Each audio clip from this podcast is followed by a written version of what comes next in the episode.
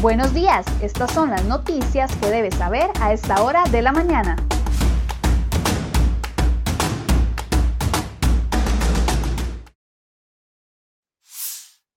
7 con 24 de la mañana, muy buenos días, gracias por acompañarnos en Cere Hoy Noticias, gracias a Mabel Zamora, a Luis Humberto Hernández, a Tony Cubero que nos desea buenos días, a Eduardo Montero que nos desea también los buenos días, a doña Roxa C y a todas las personas que ya nos empiezan a acompañar en este resumen de noticias con las informaciones que hemos preparado exclusivamente en cereoy.com para ustedes en nuestra portada, veámoslo.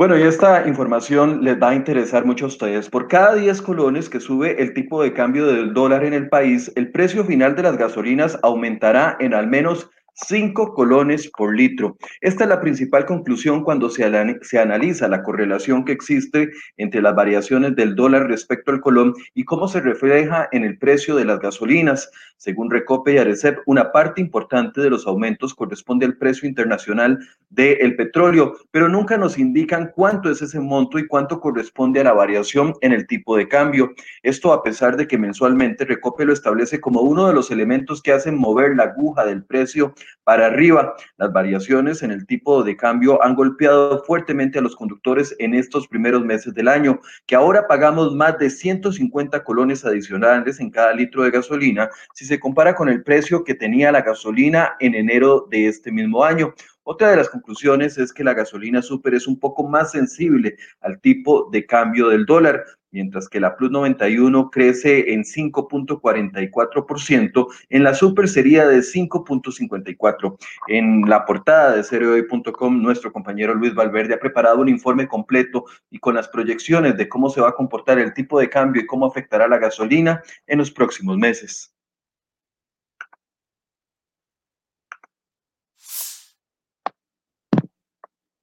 Escucha este relato. Mi familia y yo hemos perdido todo. Estamos en una situación económica precaria. No considero pagar un colón más por algo que no me sirve para vivir. Prefiero devolver la concesión y poder tener un carro particular. Así de tajante fue un taxista josefino identificado como José David Núñez, cuando anunciaba el pasado 27 de abril al Consejo de Transporte Público que devolvía la concesión del servicio de taxi que operó durante varios años en el área metropolitana de San José. No es el único y él no está solo. Testimonios así se encuentran con suma facilidad en las actas de la Junta Directiva del CTP. Entre el primero de enero del 2020 y el 2 de junio del 2021 fueron devueltas 201 concesiones de taxi, es decir, un promedio de 11 placas por mes fueron devueltas. La tendencia empezó el año pasado y toma mayor fuerza durante este 2021.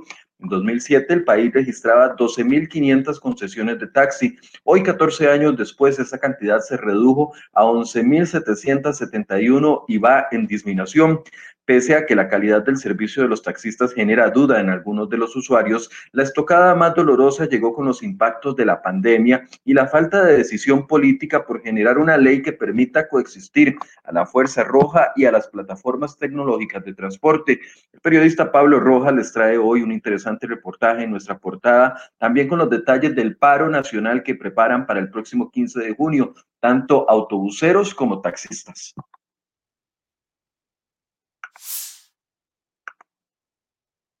Bueno, imágenes que ustedes ven ahí son las del diputado Mario Castillo, que fue puesto en libertad la noche de este lunes, luego de estar detenido por varias horas tras chocar cuando manejaba bajo los efectos del el alcohol. Así lo informó el equipo de comunicación del PAC en la Asamblea Legislativa. Castillo fue detenido a eso de las 8 de la noche del domingo anterior cuando chocó contra el alumbrado público en la Lima de Cartago. El Ministerio Público inició una investigación por este caso para que así se le pueda investigar por el presunto delito de conducción temeraria. También pidió el levantamiento de la inmunidad. El legislador renunció por medio de una carta a su inmunidad parlamentaria. Sin embargo, esta no le cubría porque fue detenido mientras cometía el delito y la constitución política lo, lo establece así. Este es un momento difícil para el legislador. Durante los últimos meses ha dicho que ha perdido a tres familiares, su madre, su esposa y su hijo. En una comunicación que hizo en Facebook dijo que Me siento muy avergonzado de estos hechos y quiero disculparme especialmente con mis seres queridos por toda la preocupación que les he provocado. El legislador se va a tomar unos días libres donde dijo que va a estar reflexionando sobre esta situación y esperamos tener hoy noticia de la investigación que hace el Ministerio Público en su contra.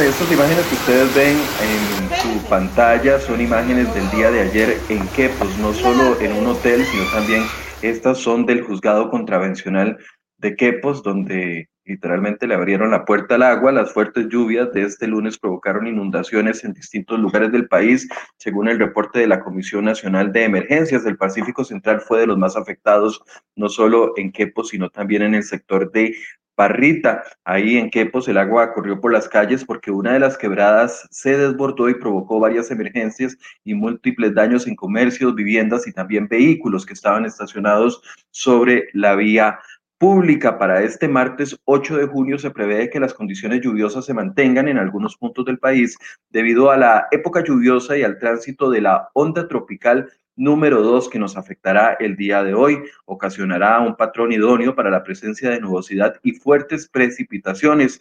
Para la tarde de este martes se prevé densa cobertura nubosa, así como lluvias, aguaceros y tormenta eléctrica en regiones como el Pacífico, Pacífico Central, Valle Central y los sectores montañosos del Caribe y de la zona norte. Así que es mejor que tome previsiones.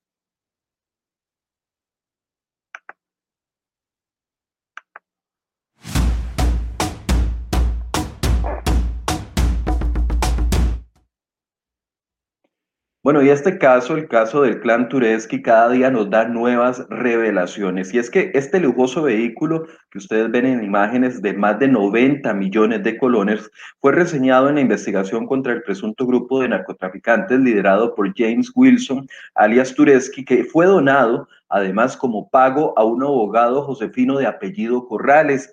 Este abogado colabora con el exmagistrado de la Sala Tercera, Celso Gamboa, quien es representante legal de algunos de los sospechosos detenidos por narcotráfico. El auto marca Mercedes-Benz del año 2017 se encuentra anotado en el Registro Nacional a nombre de Corrales, quien es el socio de Gamboa en una firma que posee varias oficinas en el país. Dentro de la investigación, el OIJ realizó una serie de vigilancias entre el año 2019 y el 2020 en las que consta la visita al país de un sujeto de origen europeo identificado como de apellido Semot, que aparentemente, aparentemente es miembro de una poderosa mafia en Bulgaria. Esta persona llegó al país para coordinar acciones delictivas supuestamente con la red criminal de James Wilson y se desplazó a bordo de este vehículo. El clan Tureski movió más de 20 millones de dólares en el país y se le investiga por también trasladar varias toneladas de cocaína en contenedores hacia Europa. La información completa en nuestra portada.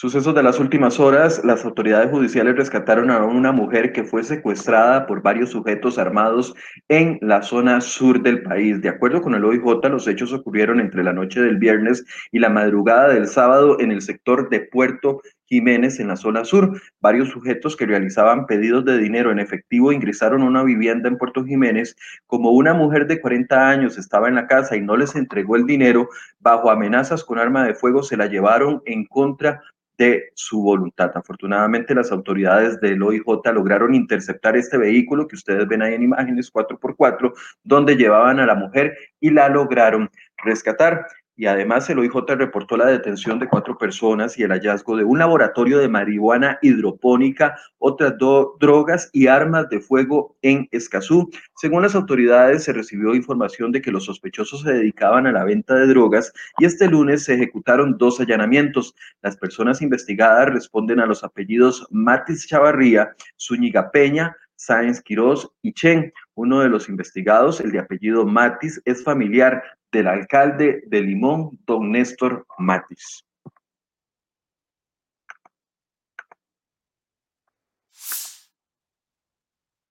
Y atención a esto porque es un tema que nos preocupa y que ha estado en la palestra pública en los últimos meses. La Contraloría General de la República ahora cuestiona la falta de información, de análisis de costos, de razonabilidad de precios y de criterios técnicos en las compras que ha hecho la Caja Costarricense del Seguro Social por más de 76 mil millones de colones durante la pandemia.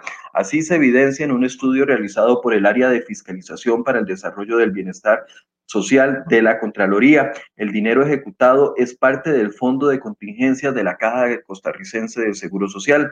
Según la Contraloría, no se ha definido un proceso integrado para la recopilación, procesamiento, generación de información y rendición de cuentas sobre esos 76 mil millones de colones. Además, no se, cuentan, no se cuenta con informes periódicos que detallen la ejecución del millonario fondo de reserva. Uno de los aspectos más polémicos del informe de la Contraloría es que se determinó que la información no es trazable respecto de los recursos asignados. Asimismo, no se contó con proyecciones de gasto que justificaran técnica y financieramente el monto asignado en el presupuesto para este fondo.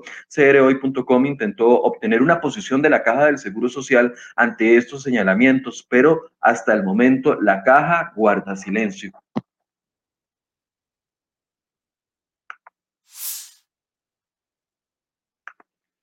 La ocupación hospitalaria por casos COVID-19 tiende a la baja, aunque las cifras siguen altas. Hay 1.321 personas hospitalizadas, 509 de ellas en cuidados intensivos. El día anterior eran 520, bajó levemente a 509 del viernes 4 a este lunes 7 de junio. Ahí está la mala noticia, se registran 75 nuevas muertes para un total de 4.228 fallecimientos relacionados al virus. El Ministerio de Salud reportó este lunes 200 900, perdón, 928 casos nuevos, 104 de ellos por nexo. Recordemos que los lunes es común que la cantidad de casos bajen. Sobre este tema le traemos dos informaciones adicionales en nuestra portada que los invito a leer y las pueden encontrar también en la sección de salud. La primera sobre una polémica decisión del Ministerio de Salud que extenderá certificados de vacunación solo para quienes se hayan vacunado en el país. Esto lo requieren algunos países para poder viajar al extranjero dejando así por fuera a quienes se vacunaron en los Estados Unidos. Y por otro lado, llegó el momento de dar un paso a una vacunación más abierta sin distinción de grupos. Hoy traemos un análisis sobre este tema en nuestra portada.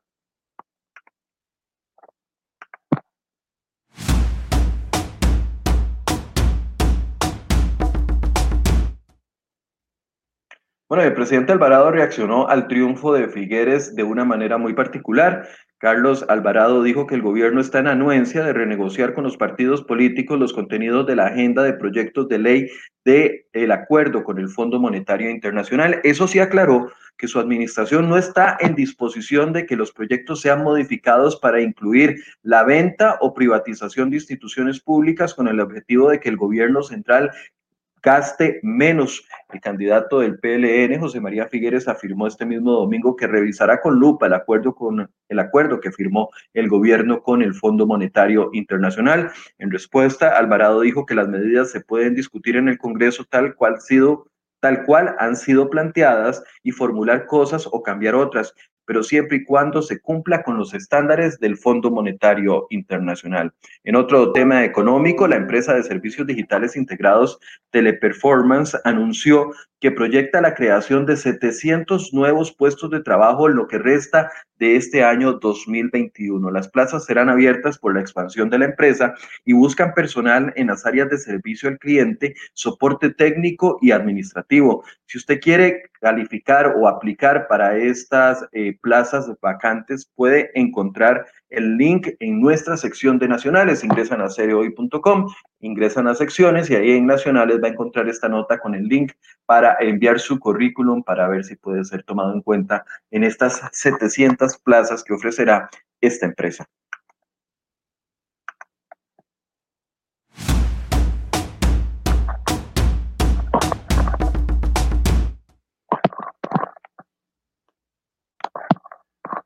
Noticias internacionales, la vicepresidenta estadounidense Kamala Harris envió un mensaje claro a los miles de migrantes que transitan desde Centroamérica hasta Estados Unidos.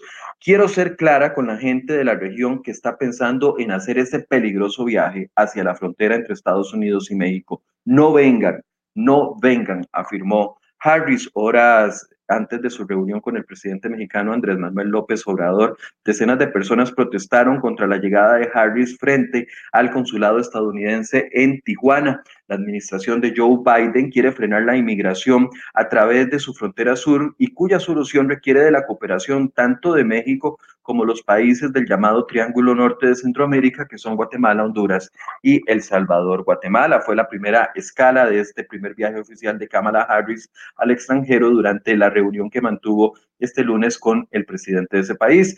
El viaje de Harris es una auténtica prueba de fuego para la difícil misión que le ha encomendado Joe Biden de tratar de atajar la inmigración. La vicepresidenta para esta tarea dispone de un paquete de ayudas de 4 mil millones de dólares para invertir en la región y así intentar, intentar parar la inmigración.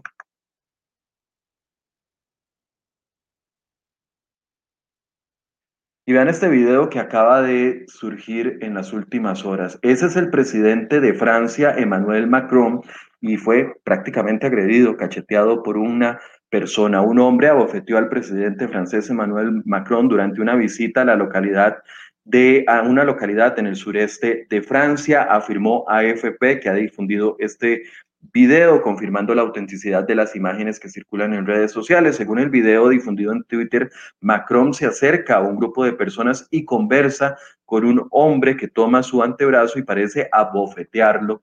Como ustedes lo pueden ver ahí en las imágenes, el entorno del mandatario evocó un intento de bofetada y dos personas fueron detenidas hasta el momento por esta situación. Imágenes internacionales que están saliendo frescas desde Francia en los últimos minutos.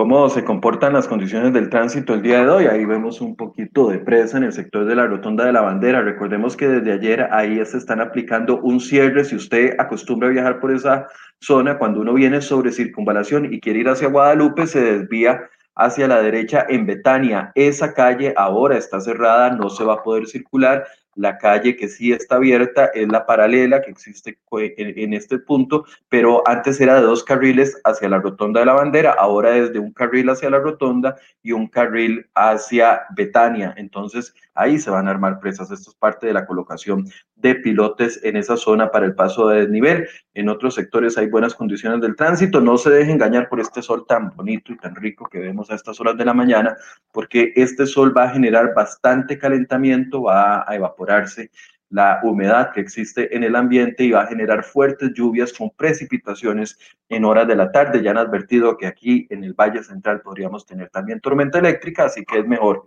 que tome sus previsiones.